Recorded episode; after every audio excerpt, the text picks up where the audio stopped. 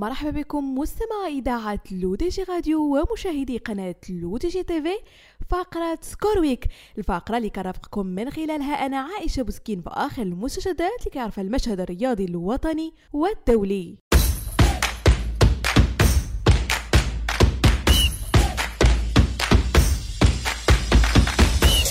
وبداية مستمعين من المغرب فاز فريق الوداد الرياضي بثلاثة أهداف مقابل هدف واحد على نظيره الدفاع الحسني الجديدي. مساء يوم الاثنين في مباراة الجولة الثانية من منافسات الدوري الاحترافي وذلك على أرضية المركب الرياضي محمد الخامس بالدار البيضاء.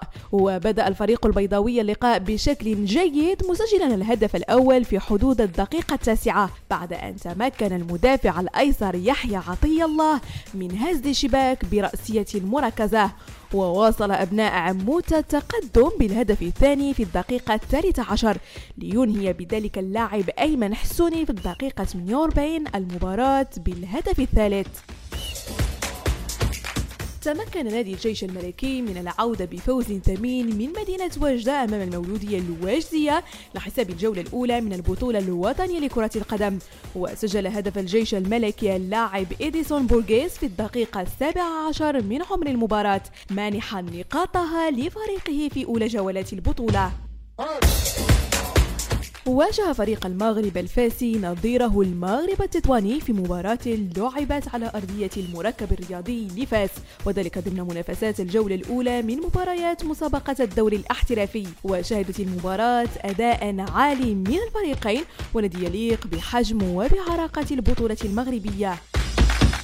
تعادل فريق رجاء الرياضي مع ضيفه فريق أولمبيك اس بي بهدفين لمثلهما. في المباراة التي جمعتهما على أرضية المركب الرياضي محمد الخامس بالدار البيضاء برسم الدورة الأولى من البطولة الوطنية الاحترافية إنوي لكرة القدم.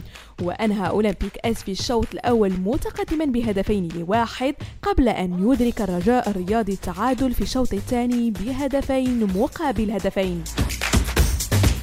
وننتقل مستمعين للشأن الدولي ومع دوريات القارة العجوز وبداية بالدوري الإنجليزي حيث انتهت مواجهة ديربي الميرسيسايد بين إيفرتون وليفربول بالتعادل السلبي في الجولة السادسة من الدوري الإنجليزي الممتاز.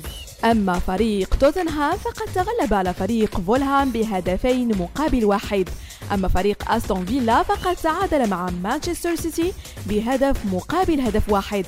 وفاز فريق مانشستر يونايتد على نظيره أرسنال بثلاثة أهداف مقابل هدف واحد. وفي الليغا الإسبانية فاز فريق ريال مدريد على ريال بيتيس بهدفين مقابل واحد. أما فريق أتلتيكو مدريد فقد تعادل بهدف مقابل واحد مع نظيره ريال سوسيداد. أما فريق برشلونة فقد تفوق على نظيره إشبيليا بثلاث أهداف مقابل شيء. وفي ديربي ميلانو تغلب فريق ميلان بثلاث أهداف مقابل هدفين على نظيره إنتر ميلان.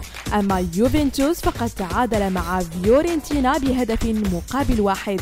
أما فريق نابولي فقد فاز على نظيره لاتسيو بهدفين مقابل هدف واحد. ونختم مستمعينا بالدوري الألماني البوندسليغا حيث تعادل بايرن ميونخ مع يونيون برلين بهدف مقابل واحد.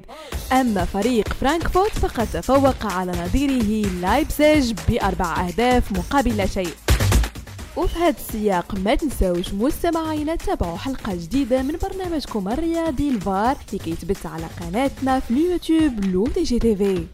بهذا مستمعينا كنكون وصلنا لنهاية فقرة Score Week ما تنساوش تيليشارجيو notre application L'ODJ Mobile sur Android et iOS de vous abonner à notre chaîne YouTube L'ODJ TV si vous souhaitez être au courant des dernières actualités podcasts et émissions télévisées نضرب لكم موعد la semaine prochaine هادشي كامل على إذاعتكم L'ODJ Radio و وكذلك على قناتكم L'ODJ TV